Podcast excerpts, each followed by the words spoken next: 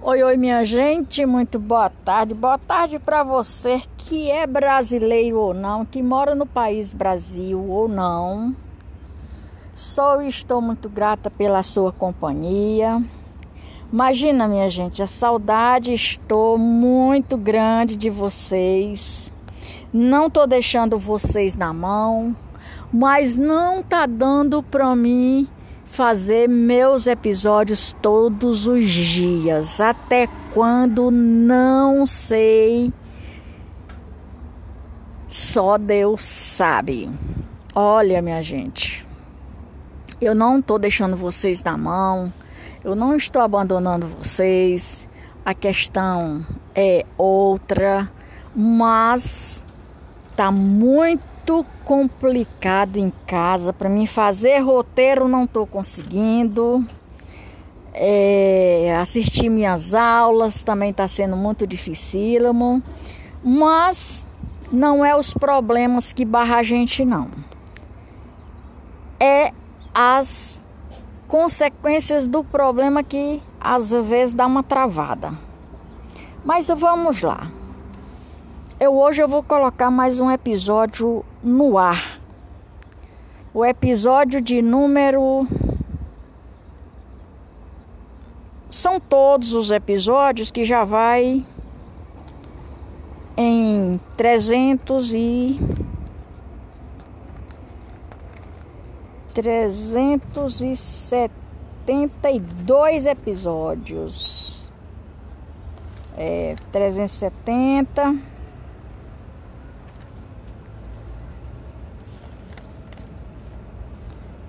trezentos e setenta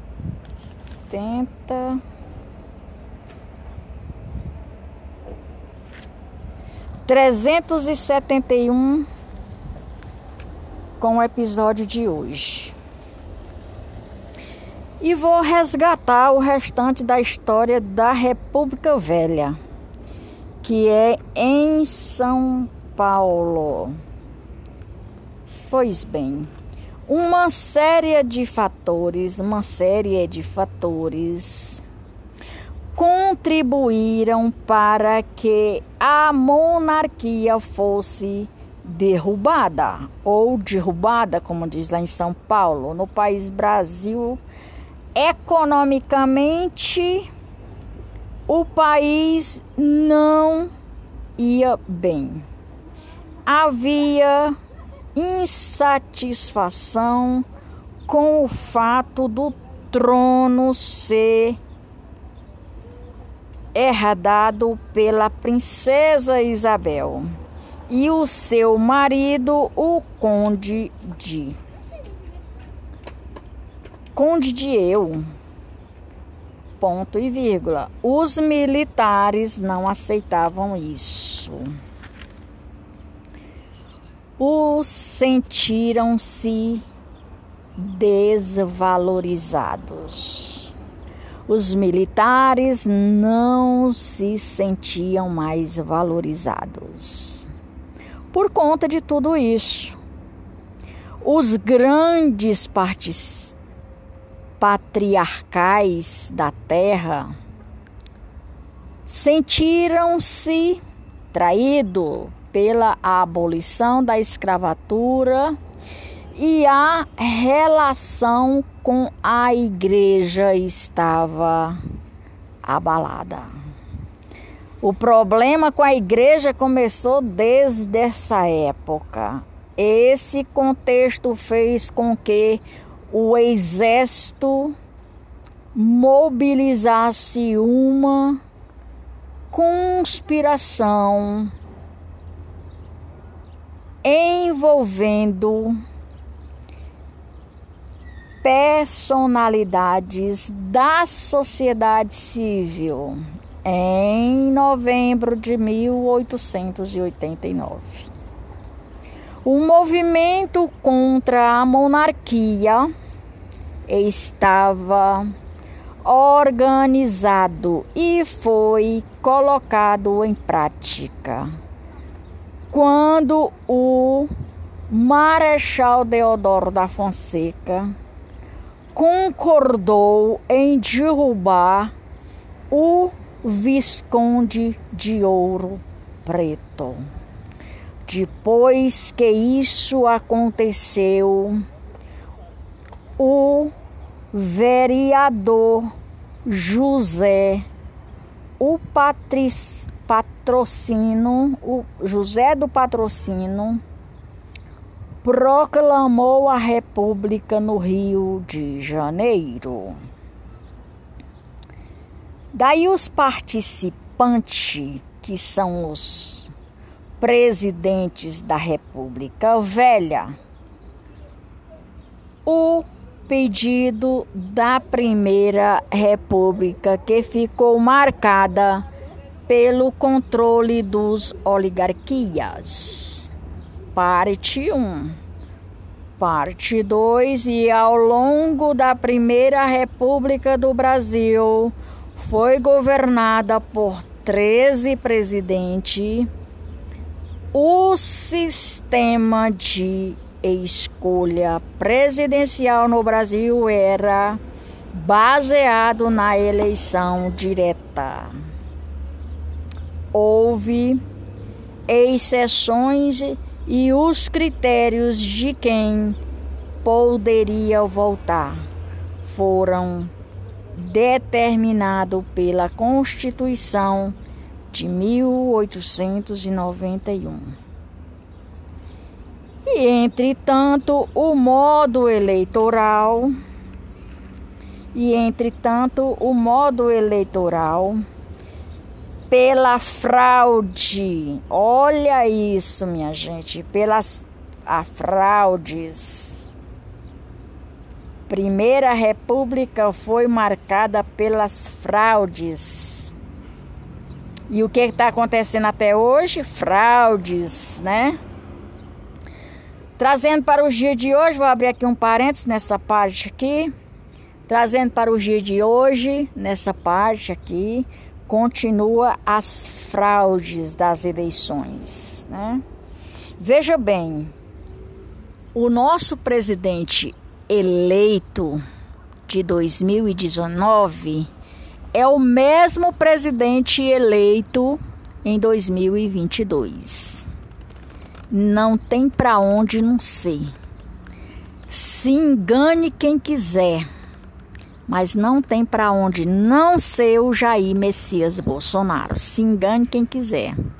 Então, por conta de fraudes, por conta de fraudes, isso é vero.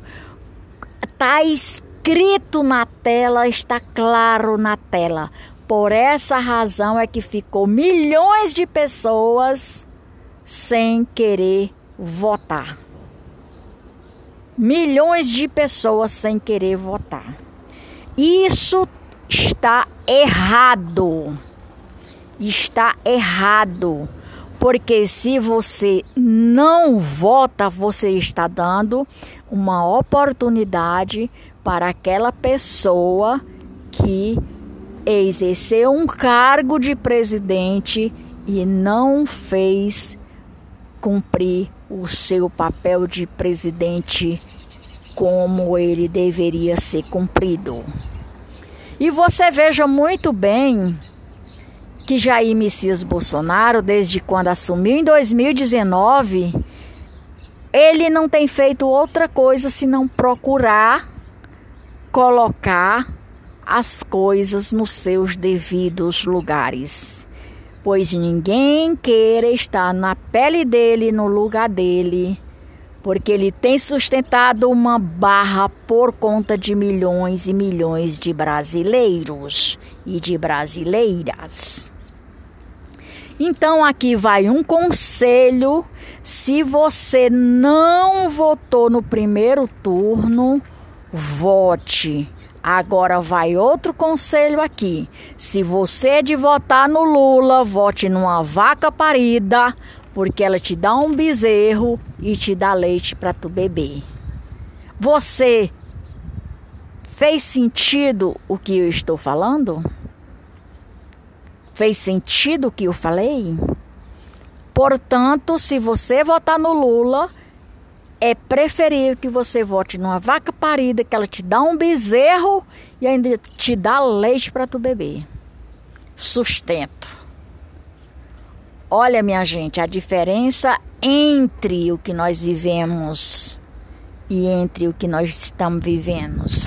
E ainda tem gente que abre a boca e diz: Ah, mas isso aqui é culpa do Bolsonaro. Que não presta, tudo é culpa do Bolsonaro. Ninguém se lembra do que não presta procurar botar na cachola o que não presta ficou dos três últimos governos: Lula, Dilma e Temer, né? E os comparsas dele. Então veja bem, minha gente, aqui vai um conselho com muito carinho e amor. Não deixe de votar, vote, vá votar, é só para presidente agora. Em alguns lugares tem ainda o segundo turno para o candidato Tarcísio, no caso, que é o candidato do governo federal, do governo estadual de São Paulo. O voto no Tarcisão em São Paulo, que deu muita gente sem querer votar. Não faça isso não. Faça isso não. Você tem uma vida, você tem filho, você tem pai, você tem mãe, você tem marido, você tem. Mesmo que não seja junto, mas você tem pai e mãe junto, família, familiares. Então veja bem, vote, não deixe de votar não. Vá lá e vote, seu 22. Seu 22 e no Tarcisão também, que eu não sei qual é o número dele, tá? Então veja bem, para deputado estadual e federal já passou muitos lugares, já foi no primeiro turno, mas ainda tem alguns lugares que ainda vai ter deputado federal, estadual e governo, né? Então vote, meu bem, vote, não deixe de votar não, porque se você deixar de votar, você está dando oportunidade para um capeta governar tá? Então veja bem, vamos votar no 22. Com muito amor e carinho, eu te peço que você vote com consciência para que haja mudança no país Brasil. Veja que aqui em Brasília nós já ganhamos aqui em Brasília para Senado, senadora, graças a Deus uma bancada maravilhosa vai para o Senado, uma bancada maravilhosa vai para a Câmara Federal. Enfim, estou e sou muito grata por esses eleitores, por esses candidatos que foram eleitos. E agora nós vamos eleger Jair Messias Bolsonaro, que é o nosso presidente atual e o nosso presidente que veio para ficar, para fazer a transformação no país Brasil. Tá, minha gente? E vou dar continuidade aqui ao interesse do meu podcast, desse episódio de hoje, que eu não sei quando é que eu vou fazer outro não, viu, minha gente? Pois é, é o número do podcast está sendo 55, é, está sendo 55, com 370 episódios, 370 e 370 episódios. Deixa eu ver aqui, minha gente. Peraí, só um minuto. 370, 371. É. 371 episódios. 371 episódios.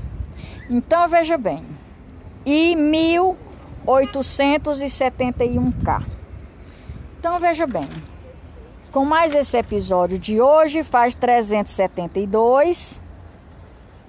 372 de hoje é o podcast número 55, 372 com 1872k de reproduções. Sou estou muito grata pela companhia de cada um de vocês.